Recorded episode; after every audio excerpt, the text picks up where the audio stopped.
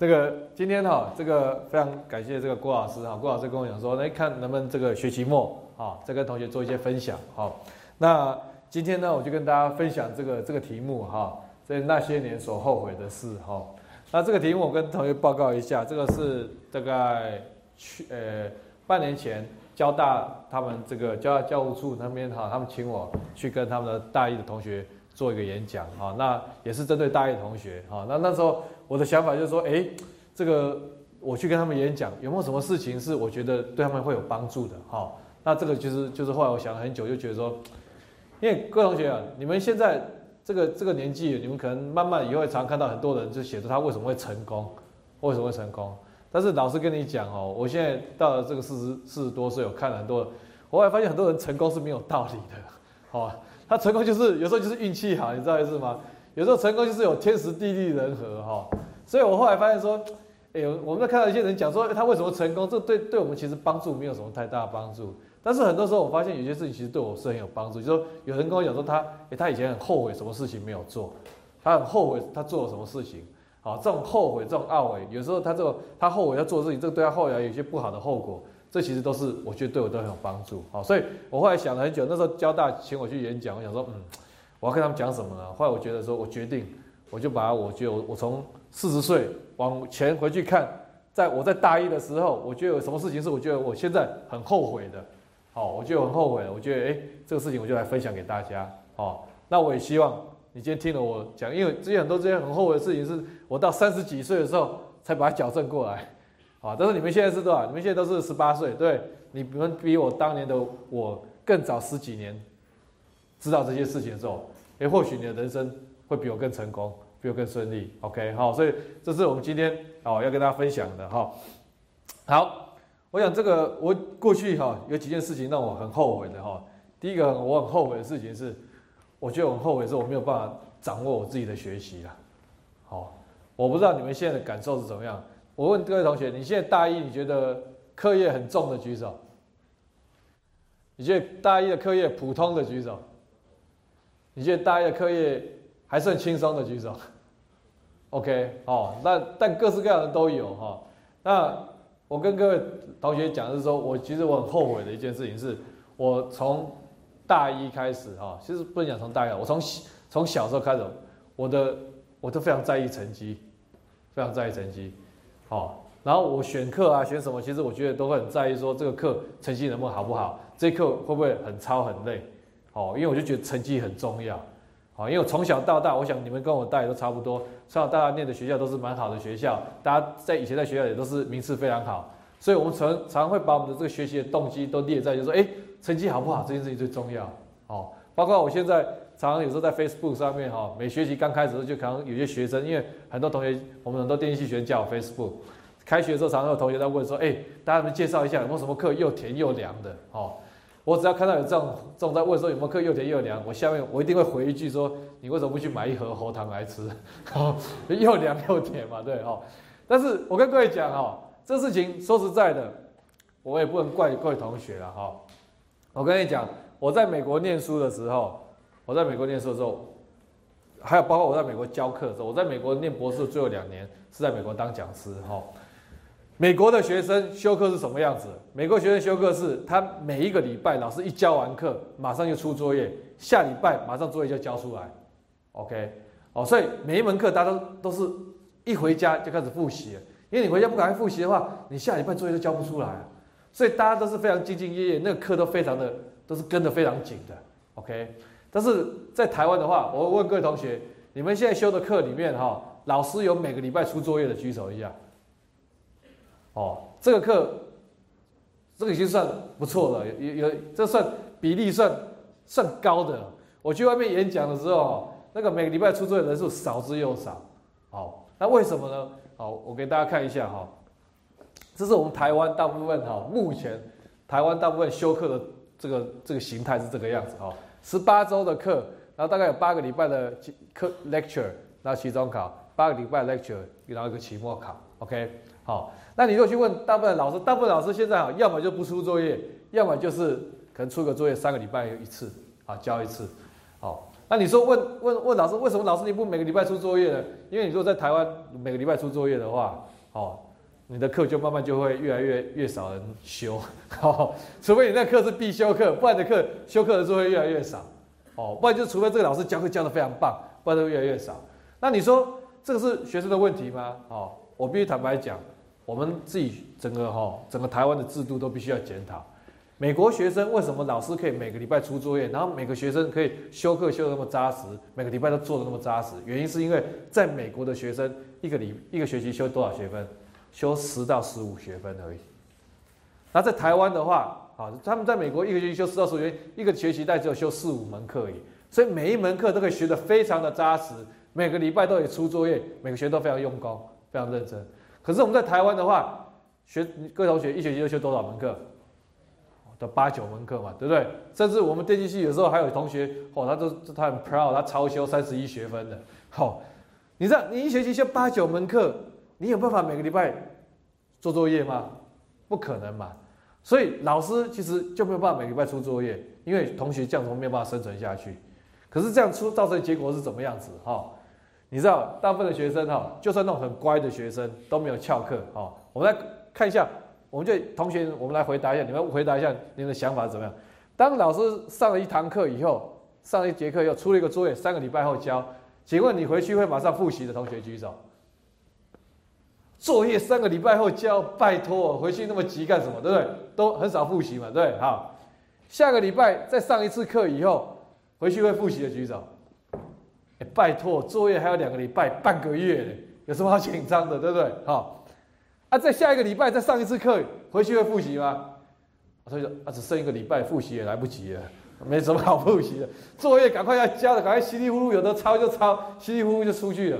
很多同学 model 是这个样子，所以搞到后来，你知道吗？这同学啊，就算你们都很乖，都没有翘课，八个礼拜都有上课，可是八个礼拜回去有没有念书？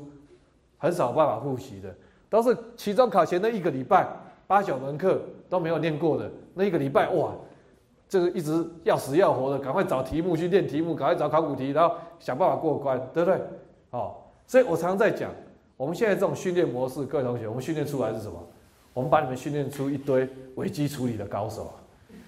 哦，整个学期八九门课都没有看，考试前一个礼拜、两个礼拜就把想办法搞定，好。危机解除了，考试完危机解除了，你们分数也都考得不错，分数也考得很高，学分也拿到，成绩也很好。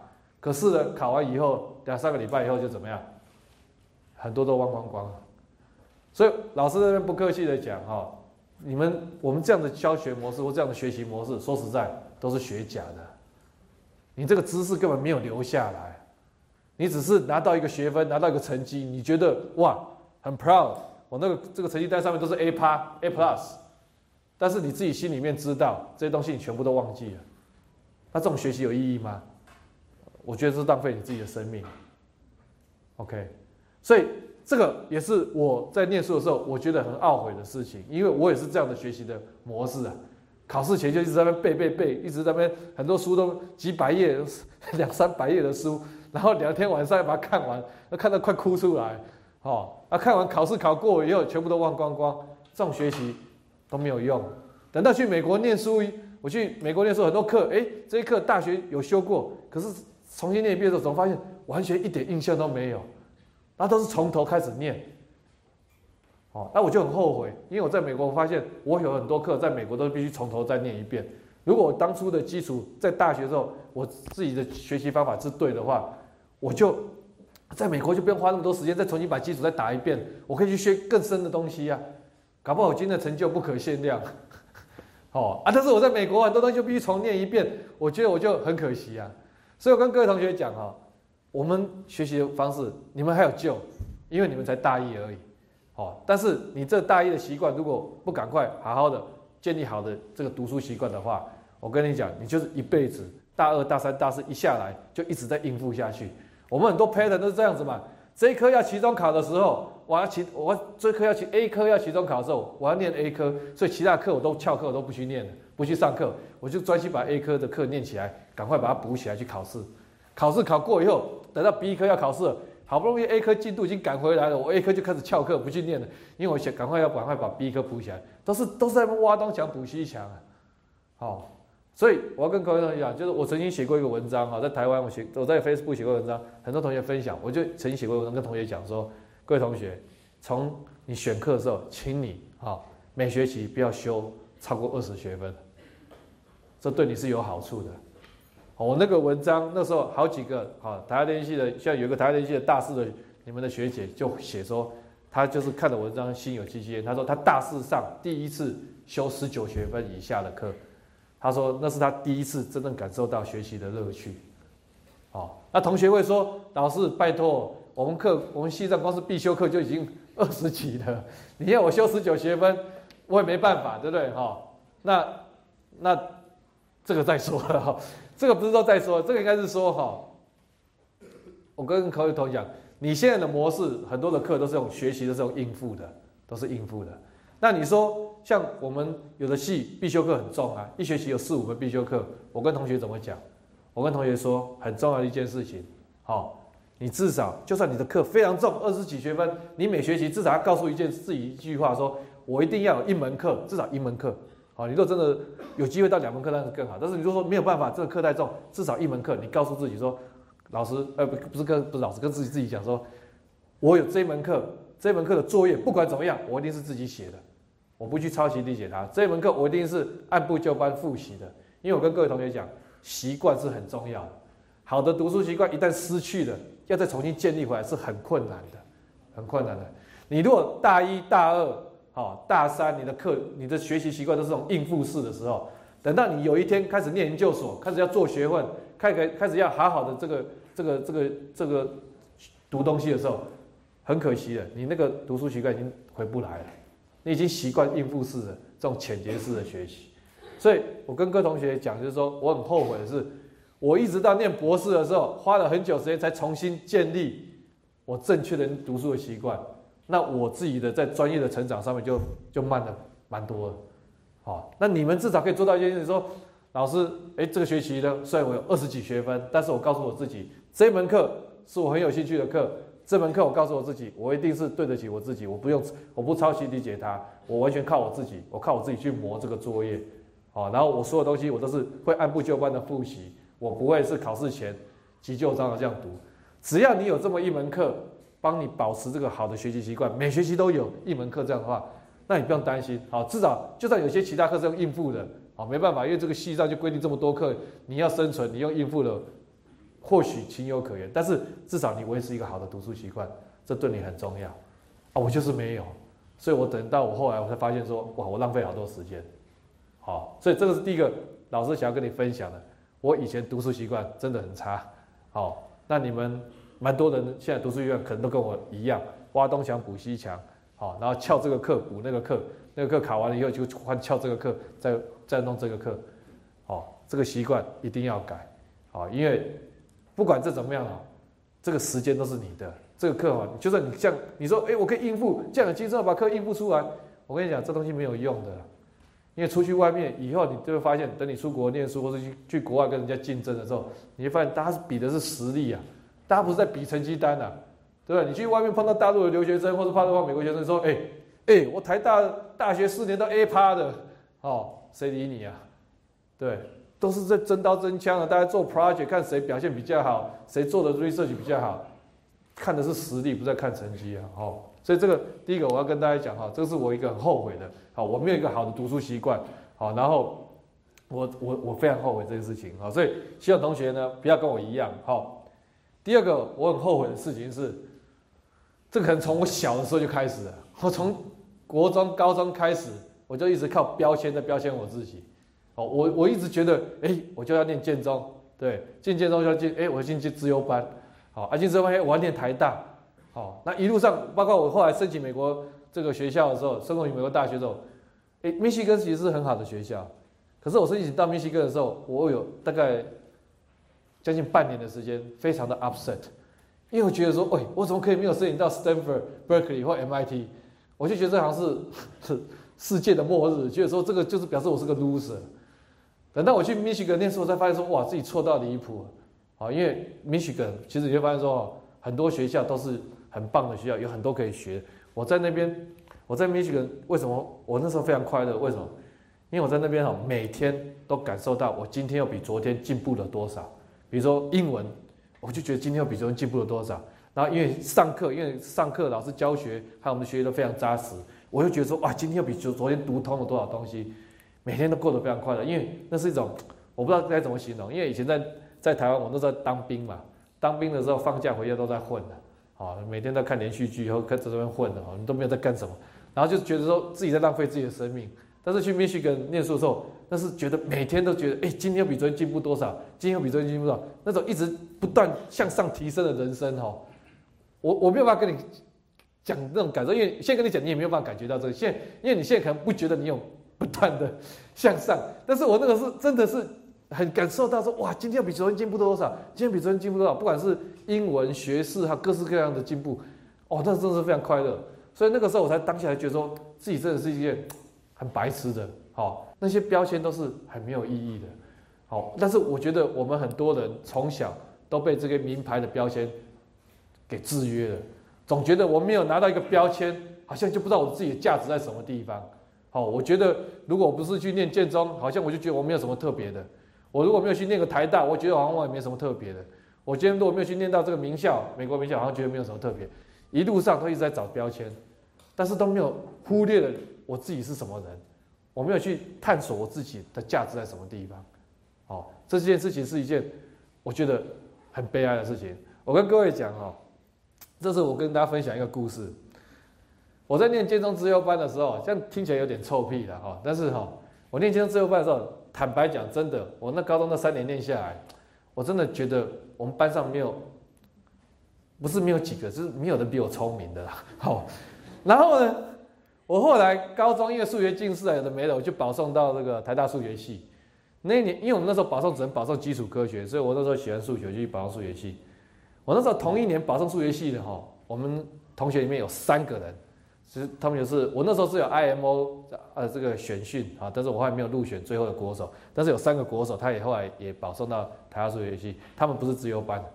那我们在数学系大一修课的时候，你知道老师在讲这个很复杂的定理，我还在理解老师那个定理在干什么时候，这些同学已经把老师的证明什么都已经完全都都都理解的很透彻，都一副就觉得说啊，哦对啊，就是这个样子，你知道吗？这对我是很大的震撼，因为我。在大学以前，我从来没有看过比我聪明的人。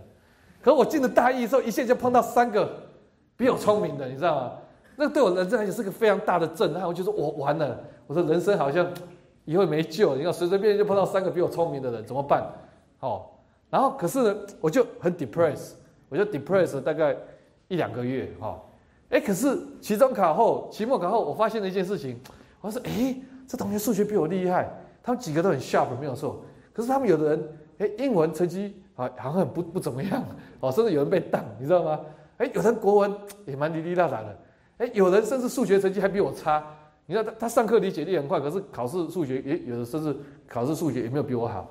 那我那个当下我就顿悟了，我顿悟，我发现一件事情，这也是我希望分享给大一同学你要知道的哈。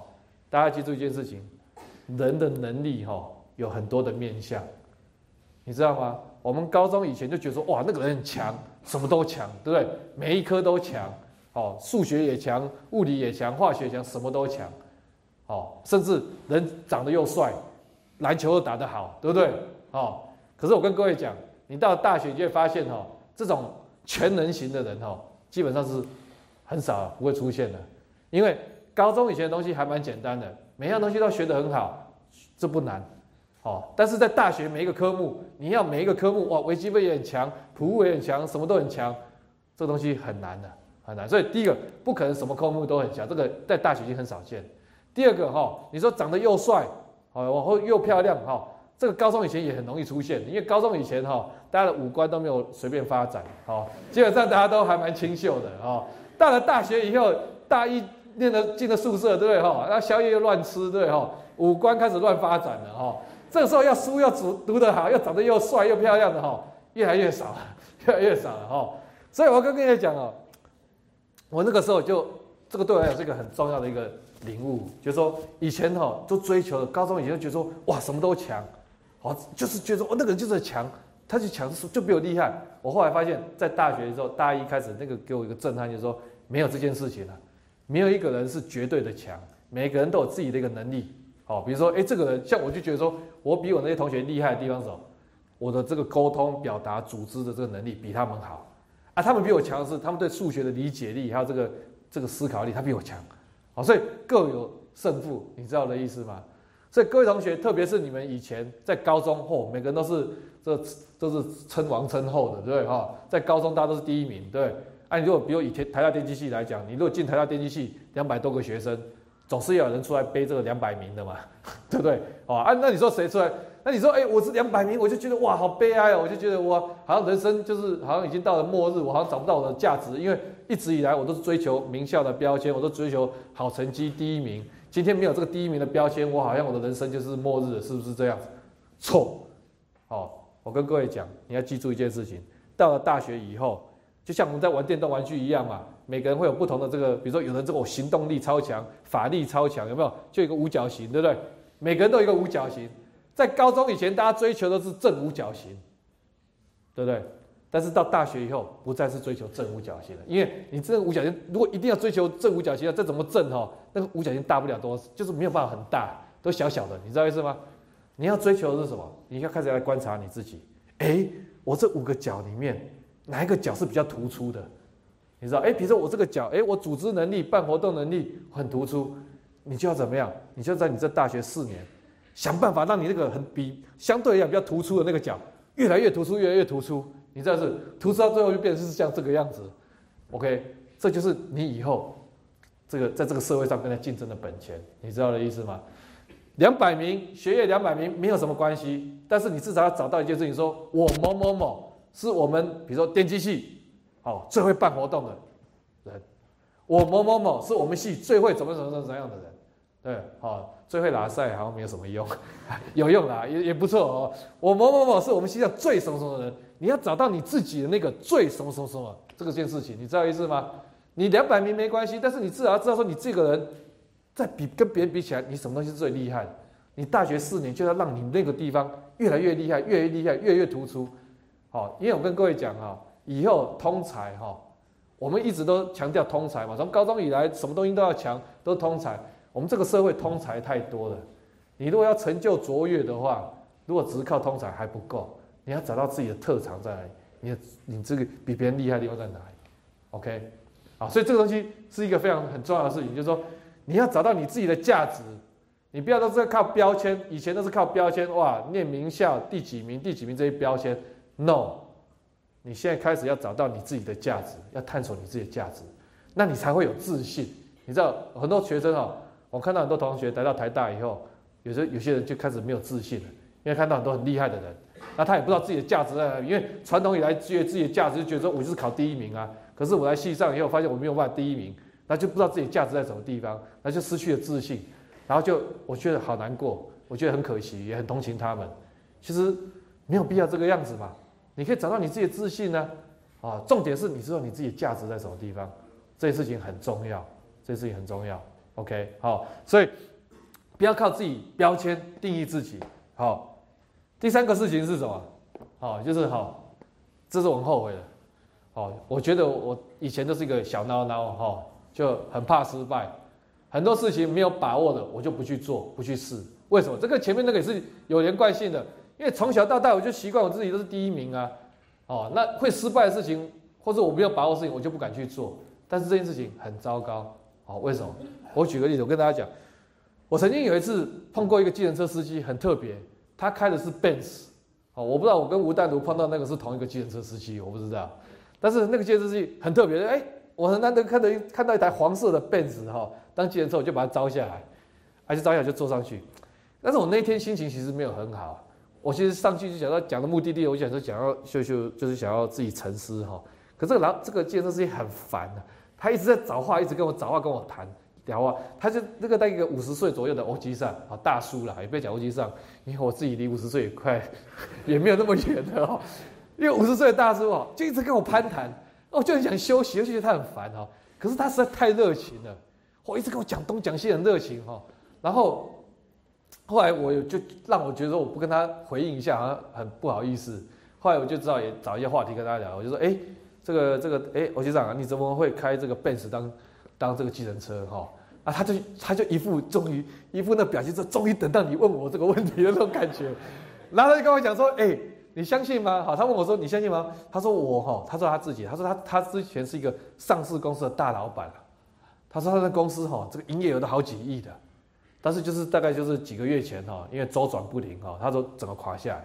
他他以前都是我都是大老板，这都有司机哦，什么我这个都是兵兵士接送干什么哈啊？但是几个月前周转不灵，整个垮下来，欠了很多钱。那这些东西清偿债务清偿以后，这个该这个设备卖一卖，有的没有还一还，还到最后现在还还欠人家八千万啊！所以他现在就开计程车这样子，好，然后啊他很热情，而且那是他十年前的，快十年前哦，那时候那个计程车轿车的服务还没有很很普及。他还给我名片，他说：“哎，这个这个这个这个先生，你以后如果要坐计程车，就打这个电话。”好，他就开始在搞这个轿车的服务，你知道意思吗？好，然后我下车的时候，我就想了很多，我就想说：“哎，我是就问我自己说，如果我是他，一个五十几岁的欧吉桑，好，开了一家公司好几亿，然后然后这个非常成功，就有天整个垮下来，好，然后现在欠人家八千多万，每天开计程车赚一百两百的还人家八千，还有八千万的债。”我有没有办法每天像他过得这么乐观，哦，然后那么开朗，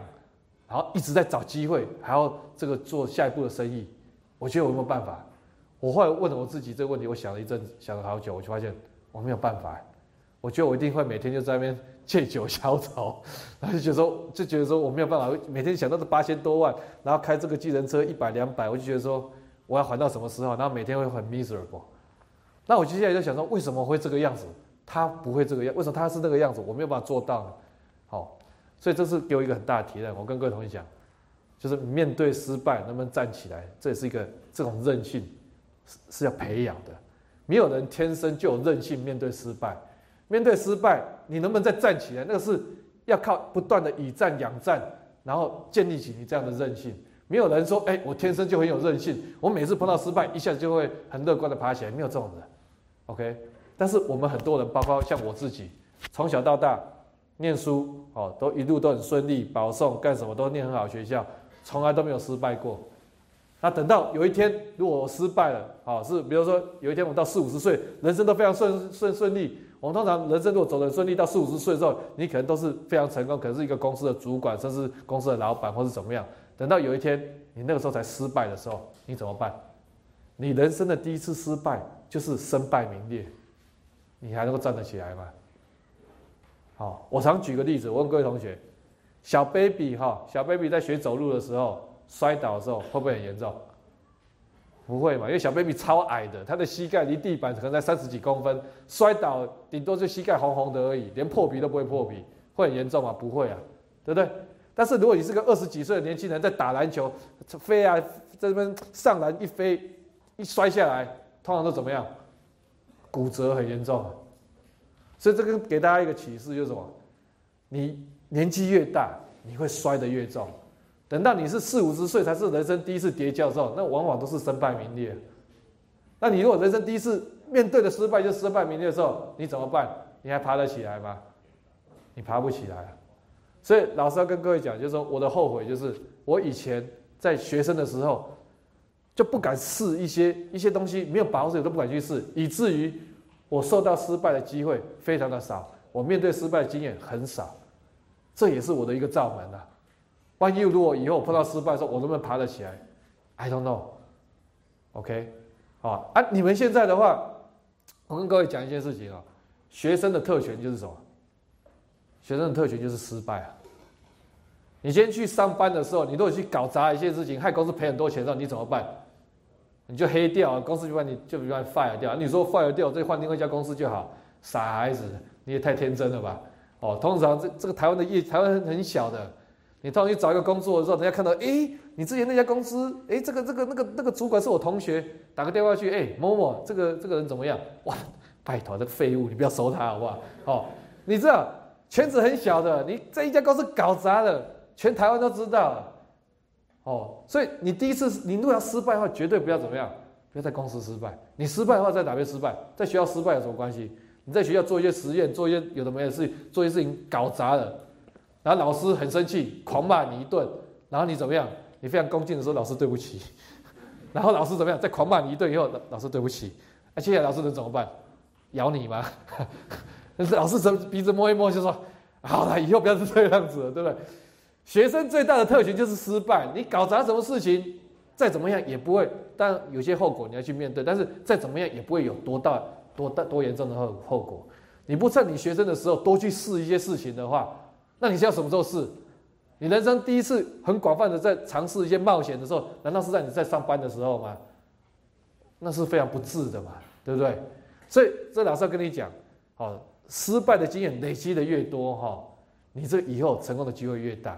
这个失败为成功之母有没有听过？常常听到嘛，但是有谁真的把认真认真的在想这个事情？没有嘛？但是是真的，失败为成功之母。你失败越多次，你才越有机会面对失败。你才越有机会能够站起来，好，所以老师要跟你讲，我以前就是非常后悔，我在大学的时候，好，只要没有把握的事情，我就不去试，啊，这件事情是件非常糟糕的，好，所以我到后来，我的眼界或者什么都会受这样的影响。我我真的是非常庆幸，非常庆幸，是我后来去美国念博士，念博士，念博士那五年的时间，好，整个人就是脱胎换骨了，因为多了五年时间让我随便乱混，好，呃，不是不要讲随便乱混。让我多了五年的时间好好探索我自己，好，这五年其实让我改变很多。如果当年没有去念那博士那五年的话，我觉得我就是一个，我觉得我是个就是一个很悲哀的，好，就是什么事情都迈不出去，什么事情都不敢去试，啊，然后就是整天只会在自己的舒适圈里面，好，然后就做的一成不变的事情，一直过下去，好，那你们这个各位同学，你们都是台大的学生，对不对？好。你们未来，你们这边很多人以后，很多人其实是会变这个社会的领导的这个中间分子。如果你们没有这个 guts 去做冒险性的事情的话，那台湾怎么可能有机会突破？啊，如果我们大家都是只做舒适圈里面的事情的话，台湾是没有机会。如果你们是这样的人的话，那台湾是没有机会，因为台湾的未来在你们身上。好，所以第一个，这个也是老师要跟你们讲的。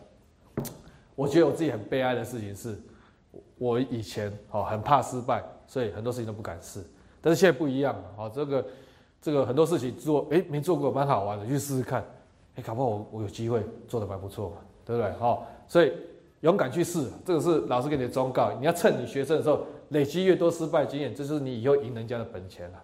好，这个是老师跟你们讲的。好，第四个我很后悔的事情啊，这是一个故事哈，就是穷的只剩下傅立叶，这是我一个很悲哀的故事啊。这个我以前不知道我们跟你们讲过，就是说，我去美国留学的时候，哈，你知道，大部分台湾学生留学生在台在美国留学的时候都很奇怪，大部分台湾留学生哈，哎，如果去留学的，他就哎哎，同学同学，你们在美国住在哪边？哦，他哎，我也要去住那边啊，他们就住在同一栋的这个这个这个这个这个社区哈，哎，同学同学，你们修什么课？哎，我也去修，啊，们去修一样的课，哎，同学同学，你们发到 project 几个拿一组了没？啊，我跟你们一组，啊，就一组。同学同学，中午去哪吃饭？一起去吃饭。同学同学，你们什么时候去买菜？一起去买菜。在那边人在美国念书，就每天都在讲台语、讲中文。好，我就不知道说你去美国念书在念什么。好，所以我那个时候在美国念书，我跟很台湾学生不一样，是我就尽量好，就是跟美国人、跟外国人打交道。OK，好，因为我觉得去国外就是要去跟不同文化的人去接触，才知道以后怎么跟他们做事情嘛。好，那有的人哈，另外一个大家记住哦，以后你出国留学，你就发现另外一件事情。台湾的留学生最大的麻问题就是很爱八卦，哦，他说：“哎，我跟你讲，我昨天去买菜的，发现谁谁谁跟哪个女生哦，跟他们两个一起去买菜，好，就是们传来传去，很啰嗦，你知道哈。然后，哎，我跟你讲，那个谁谁都是跟外国人哦，每次都是只跟外国人在一起的哈。然后就说你崇洋媚外哈。哦，心里想说，你不崇洋媚外的话，那我们去留学不是崇洋媚外，去学国外的文化，我们干嘛来留学的哈？好，回过头来讲，我跟别人不一样，所以我花很多时间哈，跟美国的同学哈一起念书干什么？然后我也帮很多，因为美国学生，像我有个同学，美国学是同学，他的数学不是很好，我就帮他很多，所以他就跟我就是交情很好。他有一天就说：“哎，Benson，我们这礼拜我跟我太太哈，我们在家里开一个 party，哈，哎，欢迎你来参加。”然后就觉得说：“哦，就觉得很高兴啊，因为大部分台湾学生我讲，大部分台湾学生就很少美国朋友了哈，而且还那个交情好到人家开 party 愿意找你去，就很少见嘛。所以我就说：哎，这是很难得的机会，我想去看看美国人的 party 是怎么样。好，结果。就很兴奋，等到礼拜五，好去开 party，就去拍 party 的时候，我就发现，哎，人家都 party 大部分人在干什么？都在聊天嘛，他们都聊得很开心啊。好，然后发现我我就觉得我聊不上来，你知道吗？因为他们在聊是聊音乐，比如那时候什么哎小甜甜布兰妮啊什么一些哦，还蛮红的哦，聊一些音乐。那我我这种音乐我从来都不听的，因为我以前都觉得念书比较这是靡靡之音啊，怎么可以听这种靡靡之音对？所以人家听这种在讨论这种音乐，我根本讨论不来。而且在那边哦，就在人家后面就像背后灵一样，我 就是就很悲哀，你知道吗？哈，然后后来呢，好不容易有一个人经过我旁边，哈，哎，这个人我认得，因为有一起修过课，好，然后就人想说，哎，怎么办？怎么样找个话题跟他聊？哎，不知道聊什么，最后讲说，哎，哎，这个今天老师早上今天老师教那个 Fourier transform 哈，这样蛮难的哎，对哦，你你觉得吧？哈，然后就一副很奇怪的神情看着我，你知道吗？他没有想到开 party 的时候会有人跟他聊 free transform，你知道？然后后来他就说：“哎，不好意思，那个谁谁谁叫我，哎，这待会再聊，再聊，就跑掉了。啊，整个晚上就没有人，没有人愿意到我旁边。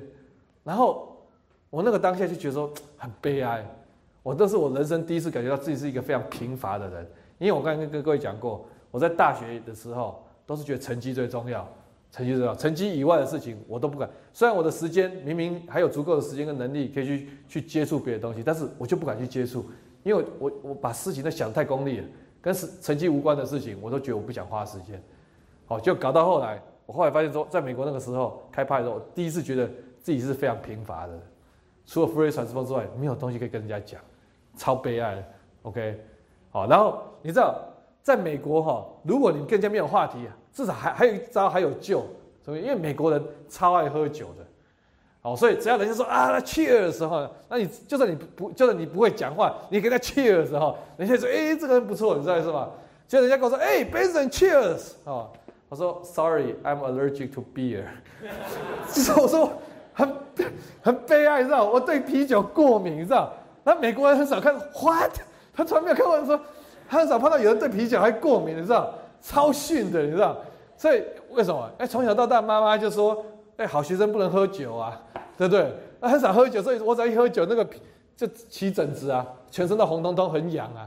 所以美国人就是 What？Allergic to beer？啊，所以连喝酒这最后一步我也没有办法啊，所以就是孤零零的，就是就是在 party 的外围哈，根本就打不进去，很悲哀啊！我跟各位讲，好，所以这个就是当下我就觉得说这是这样不行，我是从那个时候开始说我要让自己变成一个很丰富的人。我跟各位同学讲哈，我现在到这四十岁了哈，我也碰过很多很成功的人，不管是学界、业界，很多很成功的人，这些很成功的人都有一个共同的特质，好，什么共同特质？他们都非常有 charisma，非常有魅力。好，他们 charisma，他们的魅力来自于哪里？不是来自于说哇，他长得很漂亮，他长得很帅，不是。我发现这些成功的人的 charisma 都来自什么？来自于他们的谈吐，就说哎，这个人，我跟他坐在一起。他讲话，不知道为什么就很喜欢听他讲话，就觉得他讲话的东西，就觉得这个人讲话好有意思。我就是莫名其妙的这个注意力就一直被他吸引过去。好啊，虽然我一开始第一次不认识这个人，但只要跟他吃过一次饭，我就记住这个人某某某。好啊，以后哎有什么事情，我第一第一个想到就想到这个人。这是对以后来讲，你以后你要知道哈，如果比专业哈，你比专业技术，你跟你的同学不会差多少。但是最后往往决定谁能不能脱颖而出。爬到最高层的是靠什么？就是靠这一种 charisma。没有 charisma 的人哦，没有人记住你啊。你好不容易有个机会，在一个跟一个很重要的人工作，或者跟一个很重要的人可以可以见面、可以认识，可是人家对你完全没有印象。一个没有办法让人家留住印象的人，你是没有机会出头的。OK，但是你也不是说留留印象要留好印象，你知道吗？不是说哎，这个人讲话非常粗鄙，我抄袭这这种这种印象没有用，你知道意思？好印象是说，哎，这个人哇很有意思，我跟他一见了一次面以后，就对这个人一直很难忘。哎啊，以后你看你的长官有这样的印象，说，哎，这个哎有个年轻人很有意思，啊，那以后只要有个什么有个机会，他就想到说，哎，我要不找那个某某某来，这就是你出头的机会啊，啊，但是回过头来，你说这 charisma 谈吐的魅力怎么来的？我发现我的分析的结果是这样，我发现那些哈让我觉得我很有魅力的这些谈吐很很很厉害的人，就是。他们都是非常丰富的人，他们什么话题都有很棒的话题可以可以聊，什么事情都可以讲上一笔，你就觉得哇，这个人好厉害，肚子好有料。这是让我觉得这些人魅力来源都是在这个地方。那你说这些来源是来自哪里？就是我常常讲的，我们现在都是很注重专业的知识，但是还有另外一个东西很重要，就是什么？杂学，杂学。哦，那我觉得我以前就是杂学不够多。好，但是各位同学，你现在从大一开始，你还有机会。你到你三十几岁出社会的时候，你这十年的时间，你的杂学如果累积的够多的话，你就有机会变成一个很丰富、谈吐很有魅力、很吸引人的人。OK？那你说杂学要怎么来呢？我举个例子跟各位同学分享哈。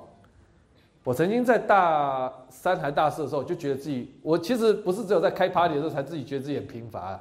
我在大四的时候就一阵子有一阵子怀疑自己很贫乏，哦，然后我那时候觉得说，嗯，不行，我要让自己有多一点素养，所以我就决定什么？我说我应该去学一些东西吧。那我去学的时候，有一天我就决定说，嗯，我要不要去学个画画？然后可是那个我是后来我念头一转，说，哎，不对啊，我去报名一个画画的班，那一期都要两三个月。如果我学了两三个月以后才发现自己不喜欢画画的话，那这两三个月时间不都浪费掉？所以我就告诉自己，哎，不行，我应该先保险起见，我应该先。等自己确定自己是喜欢画画的，我再去学画画。结果我想了两三个月，我到底喜不喜欢画画？我还是不知道自己喜不喜欢画画。这个当然就是你没有去试过之前，你怎么知道自己喜欢嘛？对不对？就那时间白白就就浪费掉。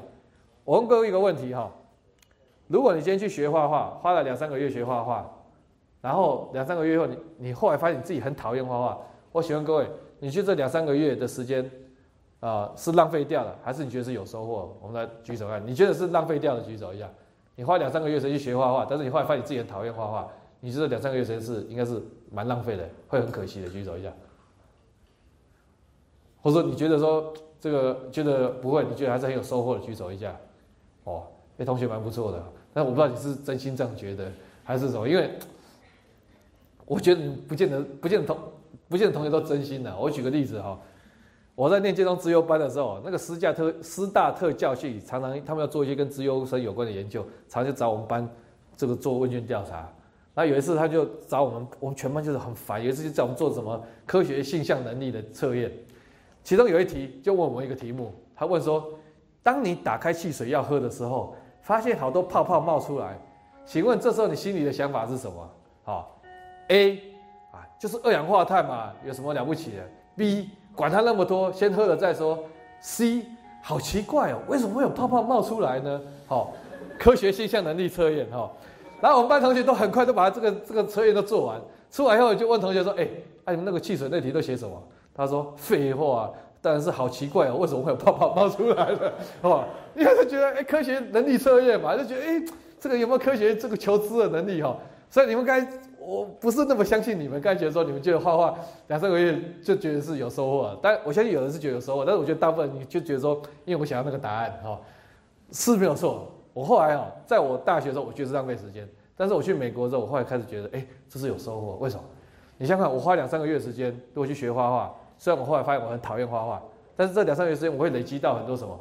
我会累积到很多关于画的知识啊，不同画的流派什么我都知道，对不对？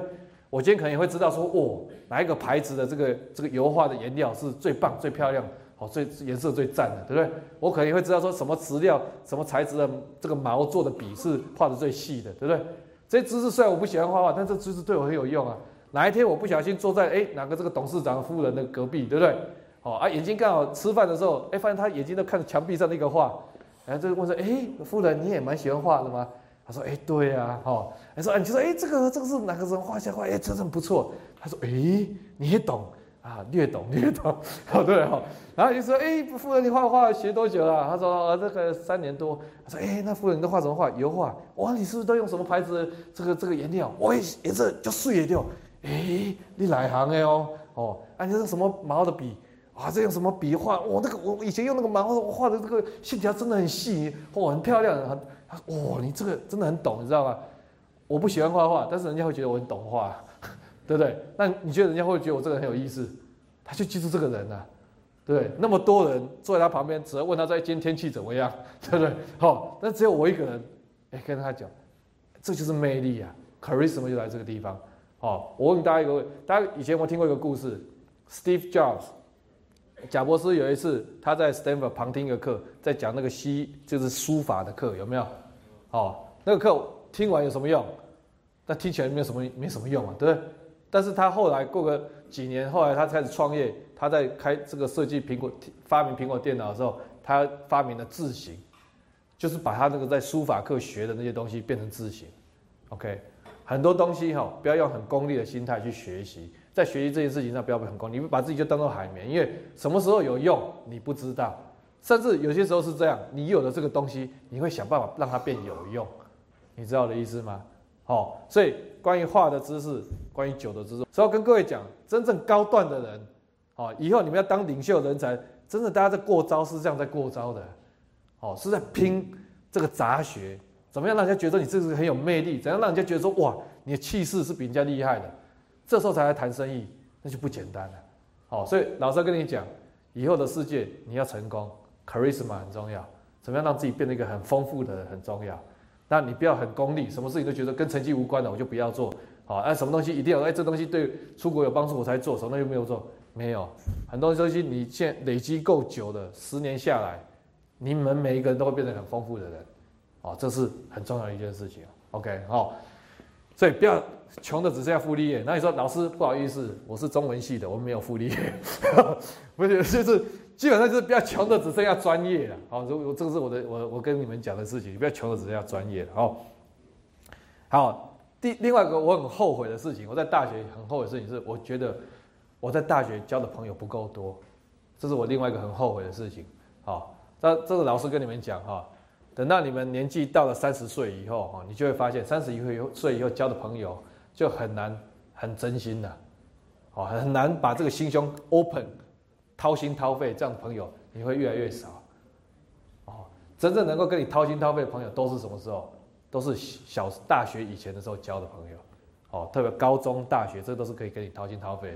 好像我们高中同学哈，这我们同学会碰到就说，哎，干阿伟系哦，好，你知道，你你回想一下你的人生有多少人，你可以跟他讲说干阿伟系哦，你如果有这样的人，那就是好朋友，你知道吗？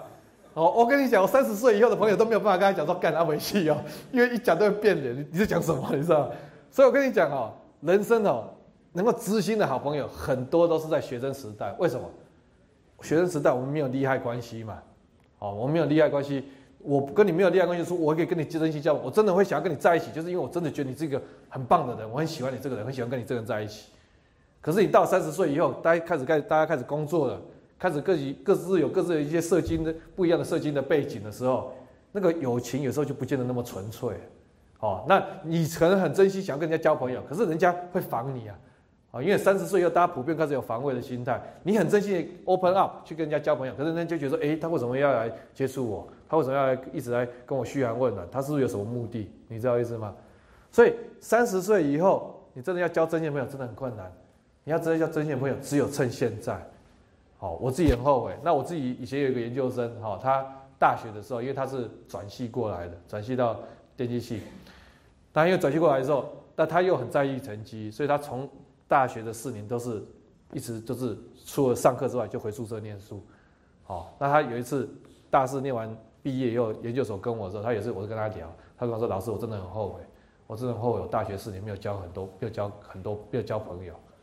可是来不及了。”因为一旦念了研究所之后，你也很难交朋友。因为进了研究所之后，大家都是大部分同学，你们的以后的生活空间就是你们实验室而已，你们老师的实验室，你只会跟你们实验室的师兄弟姐妹接触而已，你没有在机会跟更多其他人同学，像说，哎，一届一两百个同学，很少机会了。OK，所以这是第一个，你要交真心的朋友，只要靠大学。第二个事情是什么？你们现在是念的是台大。台大虽然这样讲，我们自己好像有点臭屁哈，但是我觉得台湾很优秀的一群年轻人，基本上还是很多都在台大，OK，好，但别的学校也有，但是蛮多在台大，OK，好了，OK，就是蛮多在台大，OK，好，好，我不知道大家知不知道一件事情哈，在美国哈，有钱人都会想办法把小孩送到哪个学校，你知道吗？美美国的有钱人如果他要念大学，都要把小孩送到哪里？台大。谢谢你的赞美。美国美国的有钱人哈，他们都会想尽办法把他们的小孩送到哪里？送到耶鲁大学，因为耶鲁大学都是很多有钱人家世很好的人的小孩去念的。那他们要的是什么？他们要的就是说，哎，我们的小孩如果去那边念书哈，他就可以跟其他这些有钱人的小孩大学一起混四年，大家的兄弟的感情都非常好，对不对？等到以后毕业出去工作的时候，哎，有时候需要什么帮，哎，打个电话就说，哎，某某，哎，我最近要创业，需要一笔资金，哎，倒沙钢铁，对，兄弟有什么关系？哪有问题就就来，那个人际关系非常重要，他们是要建立这些哦，这个这个名家士族的这个这个这个人际网络，啊，啊，但是在台湾呢，在台湾其实没有那种有钱人念的学校，啊，在台湾的话，至少你可以做到一件事情，什么？你可以跟你这一这一个 generation，哦，相对来讲很有想法的年轻人，你可以跟他们结，可以跟他们这个建立 connection，那就这种，就是台大。你今天有机会念台大，你有机会接触到台湾这么多很有想法的人，你没有趁这个机会多去接触他们一点的时候，你不觉得很可惜吗？等到你十年之后、二十年之后，你会发现，哎，这个最近有一个律师很厉害，哎，那个啊，那就以前跟我一起去去干什么的某某某，对不对？哎，最近有一个谁谁谁很有名，哎，这个就以前我们就一起怎么样怎么样的，对不对？好，所以这就是你的这个人际网络啊，你知道是？好，你难得有机会跟台湾一群很精英的。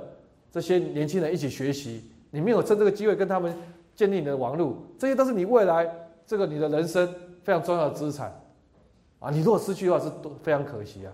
好，所以你如果每天都闷在图书馆，好，那你真是亏大了。你来这边最重要，除了知识之外，另外就是你这旁边的这些人，这都是非常重要的资产。OK，好，所以这是老师另外跟你讲，所以这是为什么你一定要在大学一定要多交朋友，特别在台大。好多交一些知心的朋友，多交一些这个很有想法的朋友。OK，特别是我常常讲哦，你你的生活、你们的周边呢，常会看到一些人叫怪咖嘛，对不对？哈，我常跟电机系学生讲哈，你如果碰到怪咖哈，要尽量跟怪咖交朋友。为什么跟怪咖交朋友？一个怪咖之所以怪，就是为什么？就他的思考方式跟我们很不一样嘛，对不对？那你想想看，你如果每天都跟一群思考方式跟你一样的人在一起的时候，我问你，你四年下来，你的思考模式会有很大突破吗？不会啊，我们的思考格局都思考方式都差不多，所以我只要哎随便讲一句话，大家知道我的意思，你其实你的思考格局不会很大突破。所以为什么你要跟怪咖在一起？就是那怪咖讲出来的话，他的想法很多时候就就很奇怪，你知道？所以你听多了这怪咖的想法的时候，你的思考才说，哎，为什么他那样子想？你试着他的方向去享受，你的思考才慢慢的才会。打破你原来的格局，你才有机会从不同的角度来想事情。OK，所以在台大如果有碰到怪咖哈，不要因为人家怪咖怪就唾弃，就就是就是就是疏离人家，你知道？怪咖是非常好，这种异行走的哈，骑行走的是非常难得的，要好好把握。这碰到这种骑行走要好好把握，你才有机会哈，跟他一样跑得一样快，你知道意思吗？哈，才有机会让你思考格局更全面，知道？哈，所以这是我另外很后悔的事情啊。我大学朋友真的不够多，朋友不不容易交了。大学的时代真的是要好好把握了。OK，好。另外一个哈，我很后悔的是，我没有认识更多的老师了哈。我问各位同学，你们在大一这段时间哈，你们系上或是不管什么系上老师或是修课老师，老师的 office hour，你有去找过老师聊的？举手一下，我看一下。哎，哦，有不错，有同学去找。但是人数非常少，好，我跟各位同学讲哈，这个是很可惜的事情，好，我问同学有多少同学你觉得你大学毕业后有可能会出国留学的，有可能打算有可能会出国留学，举手一下我看一下，OK，好，也不少。我问问同学，你知道我问问你一下哈，留学都需要推荐信嘛？大家都知道吧？对不对？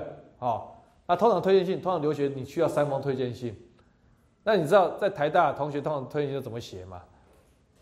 哦，通常都是大四快要毕业，要申请学校再跑来找我，哦，他他他想说，哎，我修过叶老师这个课，哎，叶老师这个人感觉好像蛮不错的，个性还蛮好，我就找他来帮我，啊，就跑来找我，好，哎，叶老师你可以帮我写信吗？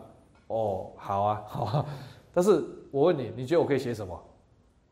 我只能写说啊，某某某敏而好学，对不对？哈，我上课常常问问题。其实是骗笑哎，都没有在问哈，但是总是要帮他讲一下。上常问问题，我然后这个我问的问题，他都非常积极回答。我只能写某某敏而好学嘛，然后三封推荐信哈，他的同学都是都找三个觉得跟他不错的老师，修课修的很好的老师帮他写，就三方都是名额好学的推荐信。好，同学的观念很错误，你知道吗？同学以为说申请留学就是什么，就是集满三方推荐信就可以去参加抽奖那种感觉，这这个是很糟糕的哟。我跟你讲，这是别的领域我不知道，但是至少我可以跟你讲，好，比如以电机或是工程的领域，我可以用的经验跟你讲。好，我有一次我美国的这个指导教授他来台湾，我请他来台湾演讲，我就跟他聊，我说，哎，这个 Professor，好，你你收我们一个博士生，你一年要花多少钱？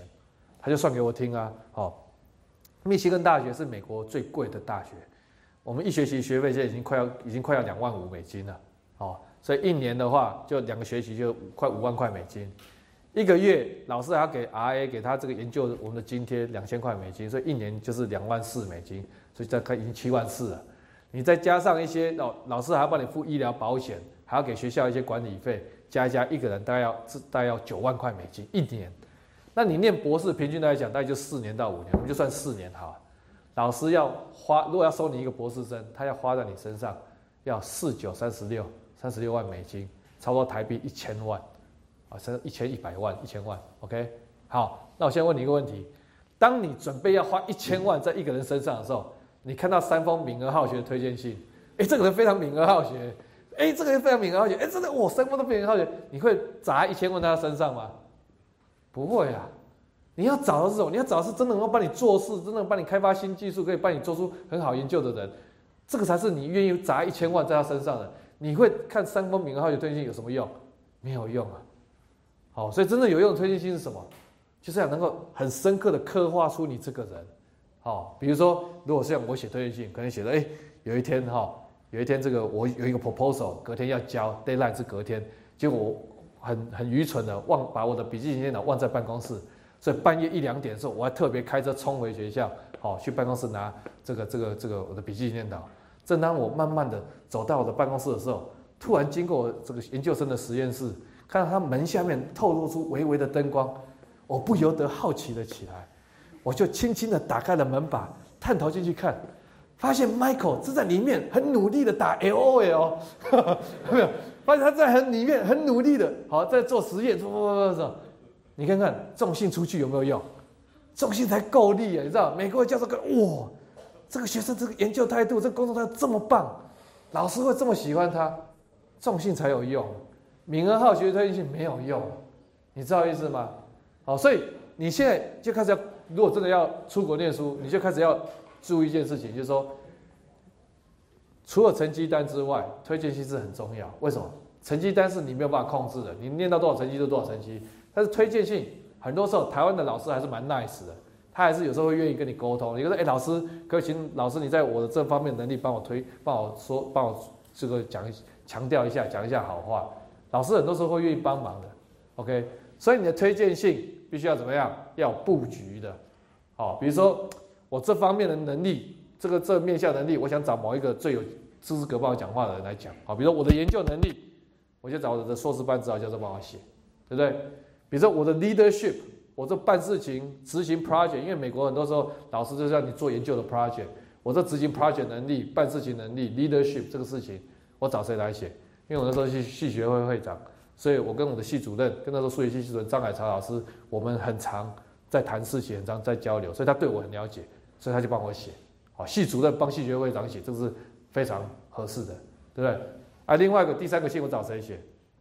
第三个信我就讲说，我想要强调我的这个 personality，好，我是一个什么样的人？OK，那我找谁写？我找杨维哲老师帮我写，因为我从高中的时候，我的数学很多事情都是杨文哲老师带着我们去参加这个这个去在训练我们，所以他对从小带我长大，他对我很熟悉很熟悉。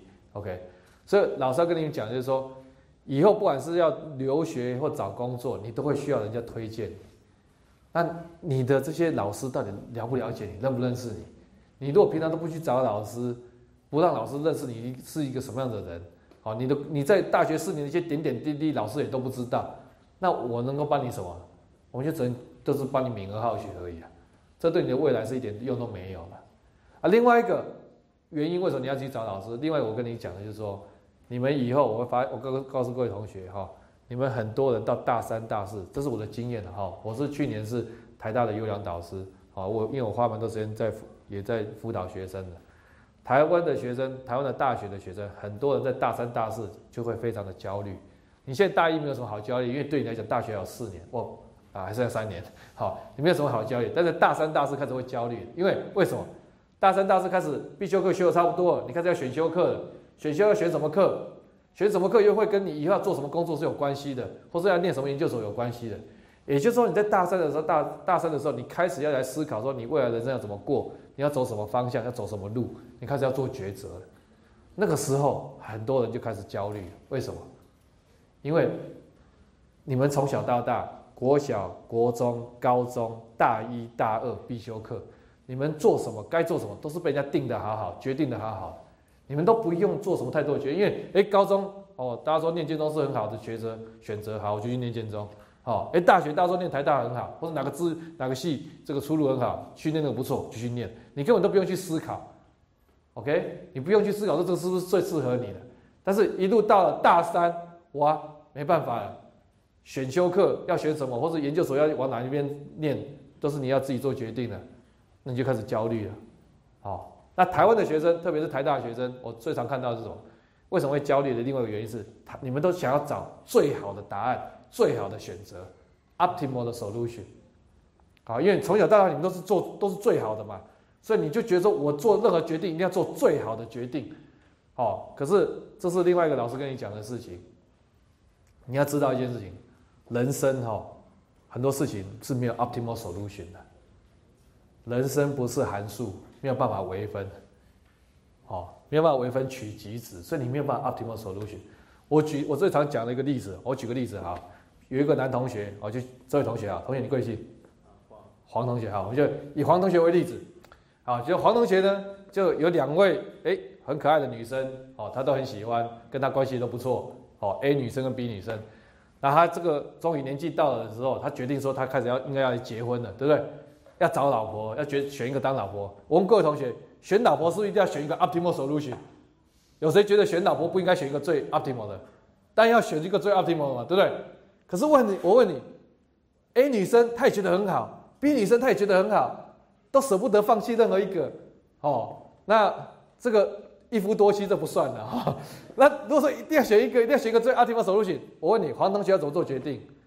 只有一个方法，什么方法？他就跟 A 女生讲说，哎，A 女生哈，A A A 女孩你好，我跟我们来结婚好不好？好，然后 A 女生啊，你终于问了哈，好，好，然后 A 女，然后他说，但是 A 女孩，我们先讲好。我们结婚一年之后，我会跟你离婚啊！你先不要哭，先不要哭，先不要哭。好，我跟你结婚一年后会离婚。哈，一离婚之后，我会跟 B 女孩结婚。哈，但是你放心，公平的，公平的。我跟她结婚一年后，我也会离婚。哈，这个时候我再思考一下。嗯，如果你这是最 optimal 的，我会再回来找你，我们再一起过这个下半辈子。你知道不知道？哈，你觉得 A 女孩要跟他结婚吗？就扁他嘛，对不对？好，可是我问你，两个女生让你选，你怎么知道 optimal 手路型是什么？你如果没有没有两个都跟他结婚，这个生活过，你怎么知道哪个最适合你？啊，不可能嘛！啊，这给你个例子，就是这样。人生很多事情都是一样，包括找工作、选工作、选研究所、选哪个方向、选领域都是一样。除非你每一样东西都可以、都可以、都可以试过以后，然后再回来说，嗯，我果然是比较适合哪一组的。哦，啊，但是这不可能的事情嘛，你知道意思吗？好，所以不要让自己。这边很焦虑，这是啊，一定要找 optimal solution，这是永远找不到的，找不到的。哦，那你说那那你要怎么办呢？好，那这个我觉得这是老师就是一个很棒的。好，你想想看，我不知道别的系怎么样，我举个例子，台大电机系，我们系上有将近一百二十几个老师，这一百二十几个老师，每一个人都是一个不一样的这个生命的历程。你说这些老师在当学生的时候选组的时候有没有焦虑过？当然有啊。选组的时候有没有犹豫过？当然有啊。那他是怎么做决定的？好，他是怎么做决做决定？那他四十年后不是四十年后，他现在四十岁的时候，四五十岁的时候往回看的时候，他当初这样做决定，他有没有后悔？或者说他觉得这样做决定很好？哎，这都给给你很大的，给你很大，可以给你很多的帮助啊。可是为什么你们都不去找老师呢？这是很可惜。哦，自己在那边想了半天，很焦虑，很焦虑。可是你都不去找老师，就太可惜了，对不对？好，所以老师在这件事情上可以给你很多的帮助，OK。不过回过头来了哈，这个这个我在题外话再插出去一点哈。我刚才讲这个 optimal solution 这件事情，我举个例子来讲，很多同学很焦虑的是，我毕业之后我要做什么工作？我要做什么类型的工作，很焦虑，我要找一个最适合我的工作，好。但是呢，我跟各位讲，我有有时候跟他们聊以后，发现说啊，真是想这个都是白想的。为什么？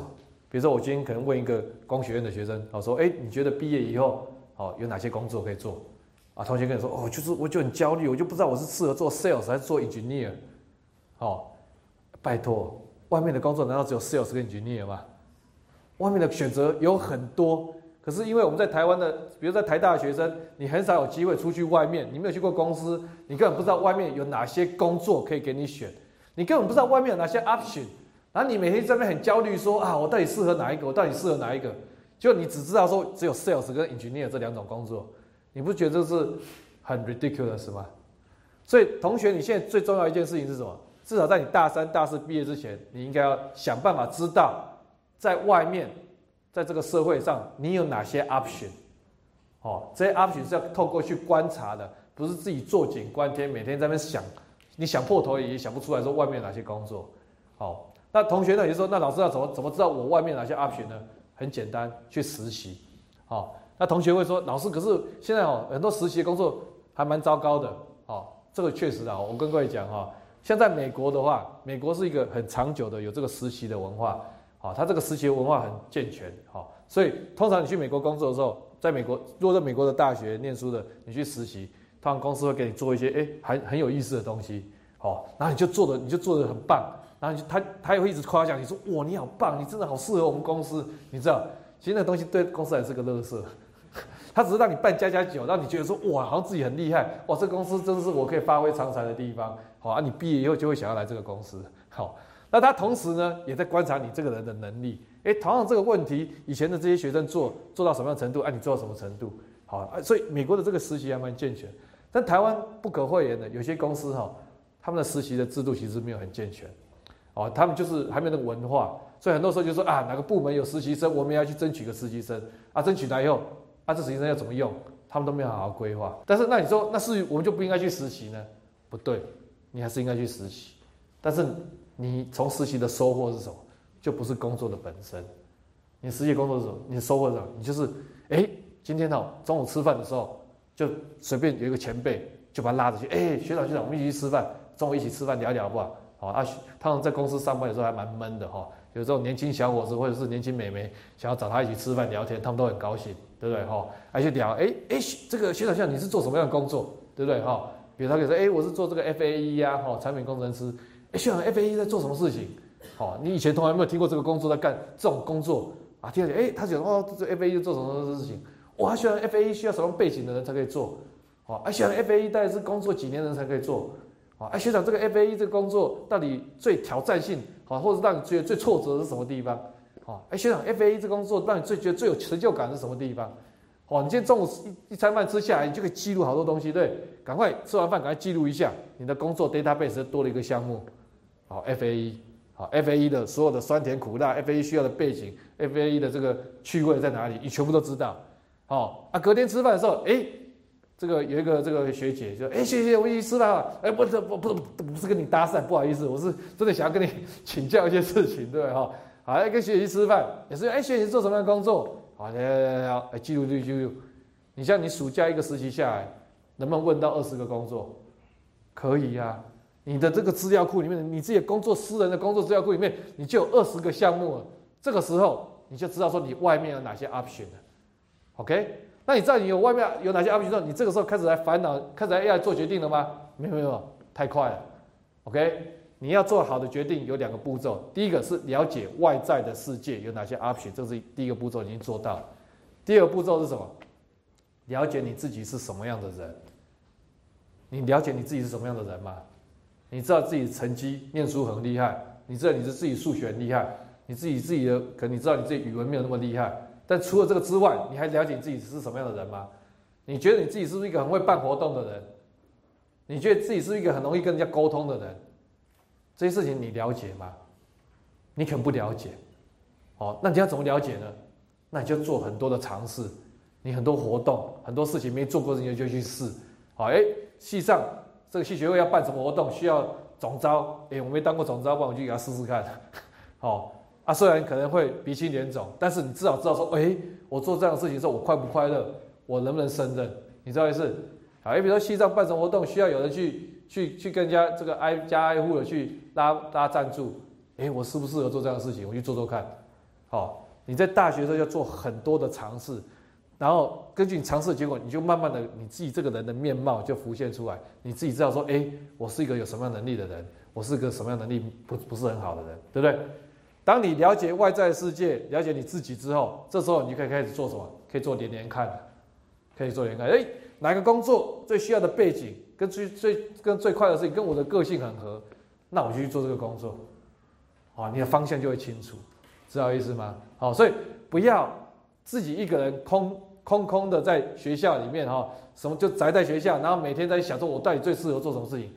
没有用的，你要迈出去。好，要迈开脚步去看很多事情，去试很多事情，了解世界，了解自己之后，你才可以做最好的这个连连看，你的人生你才能够找到你的方向。那这个事情我也跟各位讲，你不要急，你以为这个事情是哎，是不是大学四年就可以搞定？也不是。我我以我自己的经验跟各位讲，我也是到了快三十五六岁，我才认清了我的天命在哪里，我该做什么事情，我的才能到底做什么事情才能够最让我。最发挥我的影响力，对这社会最大的贡献，OK，所以你也不要急，就是哇，我一定要在几年内找到我的这个一年内、两年内找到我的方向，啊，你只要一旦急了以后，就没有办法做出好的决定了，好，所以你就放开心胸，多去试，好，多去试，了解世界，了解自己，然后你就有机会比别人更早、更快找到你的生命的主轴了，OK，好，那这个其实就是。我这个最后刚才提到这个事情就是这个了哦，我其实我觉得我没有更早探索自己，我到三十五六岁才知道我自己适合做什么事情。如果我今天更早做的时候，哦，我今天在大学就开始做的时候，我可能更早就知道我的志向在哪里，好，搞不好我的人生更不一样，对不对？好，所以这个是一个也是给大家提醒，说你不要像我一样，等到二十几岁、三十快三十岁才在探索你自己，太慢了。好，大学十八岁、十九岁，你其实比我早知道这个事。我跟各位讲，你们想想看，像阿基斯、吴宝春师傅，他们都这么厉害，这么杰出，这么成功，为什么？你们知道为什么他们这么成功吗？你要知道，你们落后人家很多呢。人家他们都是可能国中毕业以后就觉得自己不适合念书，他们就开始怎么样？开始来出来做学徒了，对不对？有的人可能开始先去，哎，我去机车行做学徒，哎，做个一年，我发现我不适合这个事情，我不喜欢这个事情，好，我再去换一个。我去学烹饪，哎，我烹饪这个做出来喜不喜欢？哎，不喜欢，我再去换一个。我去学习做面包或者干什么？人家从国三毕业，十五岁的时候就开始在体验，开始一直在试自己适合什么事情，自己找自己的这个这个探索自己的这个专长跟兴趣。那你们什么时候该开始探索？很多人都大学毕业，甚至研究所毕业才开始探索自己。你都研究所毕业的时候是多少？二十二岁是大学毕业，二十四岁研究所毕业。你跟人家国中毕业，十五岁开始开始探索自己，差了十年了。人家早在可能在探索个五年，人家找到自己的方向。在二十四岁的时候，人家已经在自己的这个方向上已经努力耕耘多久了？可你到二十四岁，你还不知道自己想要做什么事情，你不觉得这是一件其实落后人家很多的事情，你知道吗？我现在是要把你跟这些社会上成就卓越的人在比啊。但你如果说我就是做一个乖乖的做个安分守己的一个这个 staff 公务员或是一个一般的员工，哦，当然 OK 啊，你这个就是要一直下去无所谓啊，好，但是我是说，如果你真的也想要成就卓越的话，你跟这些社会上这些成就卓越人士比起来，人家很早就在探索自己的人生了，你们到现在还没有，你们其实落后人家很多啊，OK，哦，我也常也常在想，如果我今天早个五年就知道我现在要做的事情是什么时候。我今天会不会做的这个 impact 会更大？是有可能的啊！但是至少你们今天十九岁的时候已经听到我讲这个事情啊！如果你到三十十几岁还是跟我这样一样的话，那也是你对不起自己，因为当年十九岁的时候没有人跟我讲这个事情，你们十九岁的时候已经有人跟你讲过这个事情，那你就要好好把握这个事情 OK，好，所以我还是要跟各位同学讲一件事情的哈。各位同学，你要记住一件事情：你们其实，你们这一代的年轻人，其实是，我必须坦白讲，我觉得，我觉得我是很同情你们的，好，因为你们面对的世界，你们面对的未来是非常严峻的，严峻的，好，为什么呢？我举个例，我就跟你讲，我们以前的在以前哈，我们只要这个以前的这个时代，这个世界这个社会碰到什么问题，我们很容易可以找到答案。哦，比如说今天整个经济不景气的时候，我们就去历史上找答案。诶，一九二几年经济大萧条，用什么方式有用，什么方式没有用，我们可以从前人的经验找答案。可是你们这一代的年轻人很可怜，因为你们没有办法从前人的经验找答案。为什么？因为你们以后面对的这个整个世界是跟以前的世界不一样，这个全球化的程度是过去世界历史上从来没有过的，人口多的程度是过去历史上从来没有过的，这个资源短缺的问题也是过去历史没有过的，气候的问题、种种问题都是没有过，更不要讲说你们以后十年后看到这种种的新的 business model 商业模式，都是人类历史上从来没有出现过的。啊，当那样的商业模式出现问题的时候，像二零零八黎曼兄弟这种问题，这种以前没有这种商业模式，这种问题要怎么解决？没有人知道怎么解决，因为过去历史从来没有这样的商业模式这样垮掉过，不知道怎么办。啊，怎么办？都只能靠自己呀。所以你们这一代的年轻人，以后碰到这个世界是一个很难以捉摸的世界，没有人可以告诉你该怎么面对这个世界，只能靠谁？靠你自己。那很重要一件事情是，你有没有那个面对这个未知的这个世界的这个未知的问题这样的自信跟能力，还有这个韧性，这是对你来讲是非常重要。好，你如果没有这样的韧性的话，其实你是很危险的。好，我举个例子哈，你们现在有需要修普物实验的同学举手一下。哦，你们很多人需要修实验的哈。我再讲一个故事给你们听哈。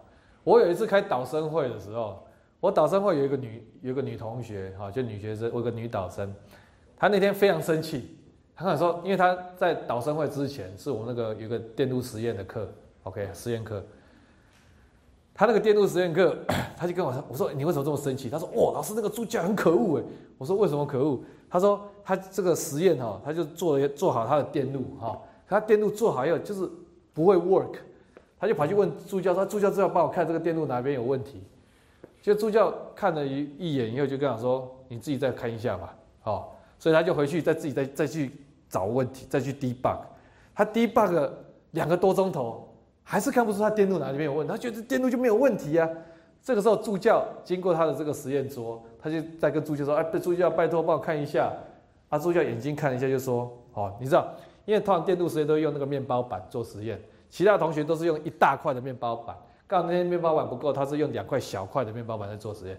你如果用两块小块的面包板做实验的话，两块小块面包板必须要有一条线做桥接，他没有桥接。好，啊，助教就说啊，就那个两个面包板少一条线桥接嘛，哈，啊，他那个那个我那导生就把它接起来，然后就 work 了。然后那个那个导生就气得要死，我那个女学生气得，我怎么那个在这个导生会时候骂了半天，说我那个助教可恶啊，真的。他如果今天早点跟我讲话，就不要浪费两个周钟了，不不不不。好，我后来问他一个问题，我说。哎，等等哈，我哎差点不小心把他名字讲出来哈。我说某某某，某某某，你觉得你这两个小时，你觉得你现在时刻有没有收获？他说哪有什么收获？我这不是浪费两个多小时啊！不不不，我说错了，我觉得你收获很多。他说为什么？我说你想想看哦，你那个电路基本上是完全都没有问题的，你可以为了一个没有问题的东西，好在那边 focus 在那边 debug，好可以撑住撑两个多钟头。哎，这个韧性很不简单的。你现在可以撑两个钟头，你下一次你就可以撑多久？可以撑两个半钟头，可以撑三个钟头。我跟各位讲一件事情，我在大在念博士的时候，我老板叫我做一个叫叫叫我写一个模拟的程式。那个模拟程，他希望我能够重置一个一个很有名的论文上面的曲线。那个曲线基本上就是把同一个程式跑一次以后，它的曲线是怎么样？跑两次曲线怎么样？跑三次怎样？跑四次，同一个程式就一直跑。我写完那个程式，跑一次跟网络上一模一，跟那个 paper 一模一样，跑两次也跟 paper 上面曲线完全重合。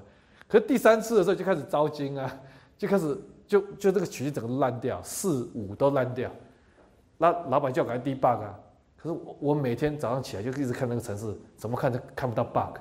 你知道那个程式如果有问题，大家都有问题的话，它不会第一次跟第二次都重合，它是同一个程式嘛，跑五次，怎么有可能第一次跟第二次重合，第三次就有问题？我那时候大概整整一个月，每天早上起来就一直看着城市，啊，怎么看那个看晚上就看不出来，看一个多月，那是快死，那是哦，人生最痛苦的时候，哦，除了考 GRE 之外，好，这是我人生最痛苦的时候。但是你知道吗？练你做研究就需要这样的韧性。你有没有办法为一个问题撑两个多钟头，撑三个钟头？像真像我这样撑一个月做研究，为了一个问题撑一个月，这是很很常见的。可是你们有没有那个那个学？我就问那个同学，我说你有没有这个韧性？他没有。我常常讲，你知道，爱迪生哈为了试出那个灯丝的材料，试了多少材料？听说试了一千一千种嘛。对，我就常常讲，我说台大同学你可以试几种？哦，可以试到。二十种，我觉觉得这个台大同学已经很了不起了。很多人能试了五种，五种都烧掉，然后就写着这个这题目命题有问题，好拒绝作答，对 不对？你有没有这个韧性，像爱迪生一样可以撑一千多次多次？我觉得很多人没有，但是这个韧性，也就是你以后能不能比人家走得远的一个关键。OK，所以我要跟你讲说，很多事情你不能看表象。如果你看一个实验课，就说哇，这个猪脚浪费我的时间，害我两个钟头，我都这边白白浪费时间。你如果从这个角度来看，没有错，你是浪费时间，但是那只是个表象。很多事情你要开始思考它深刻的意义，好，它在深层里面有没有其他意义，是让你对你有帮助的。好啊，厉害的人就是可以看到这个事情不同的意义，啊，这对他就有帮助了，啊，你就有机会从这个事情里面得到别人没有得到的收获。OK，好，所以我要跟同学讲，未来的世界真的很严峻，好，那个韧性很重要，还有那个自信很重要。你、你们哈，我跟各位讲了，你们要注意一件事情。好，我问各位同学，高中的时候，好，你高中没有补习过的举手一下。好，这比例上是算比较少的，大部分同学都补习过。OK，那我跟各位讲，这个这个会有什么问题呢？我我跟大家讲一个故事啊哈，我曾经有一次我在做 Coursera 课程的时候，我有做一个投影片啊，那个投影片是一个几率一个很有名的一个问题，几率一个很有名的问题，就是说有三个大盒子哦，里面有一个大盒子有藏一个大奖，OK，然后今天主持人就问一个大大这个这个这个这个这个观众说，哎，这大奖在哪里？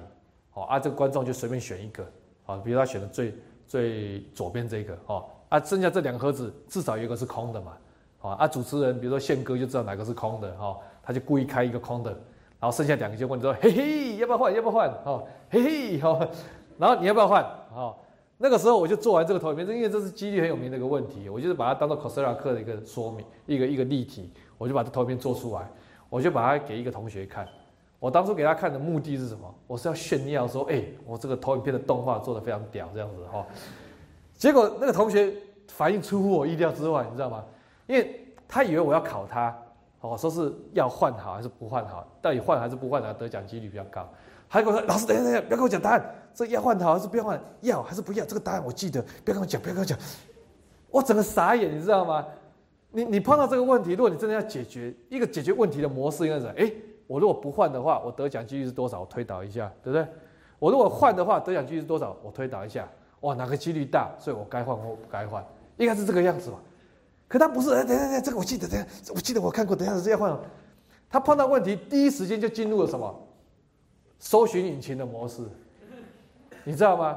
各位同学，你们很多人都碰到问题，也都是一样，都是碰到第一个问题，先碰到就先搜寻引擎模式。哎，这个问题我以前有没有解过，我没有，我没有碰到过，为什么？这其实就是一种补习嘛。补习就是让你看到很多形态的问题，所以考试你可以考得快、考得好，就是因为看到问题第一时间已经本能性的就在脑中去搜寻你的这 database。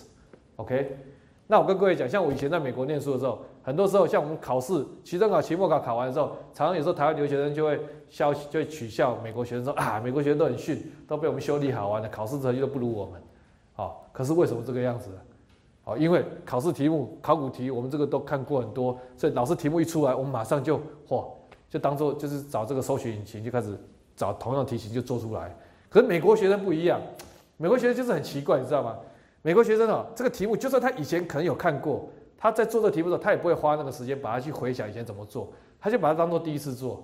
哦，他就这个你你我有时候我们台湾学生觉得他很笨，实际上我们不应该妄自菲薄啊，因为事实上韩国学生哈，大陆学生都是这种样子的，啊，都是搜寻引擎模式，啊，我们就觉得啊，美国学生很笨，可是你知道吗？很多时候开始做研究的时候就不一样。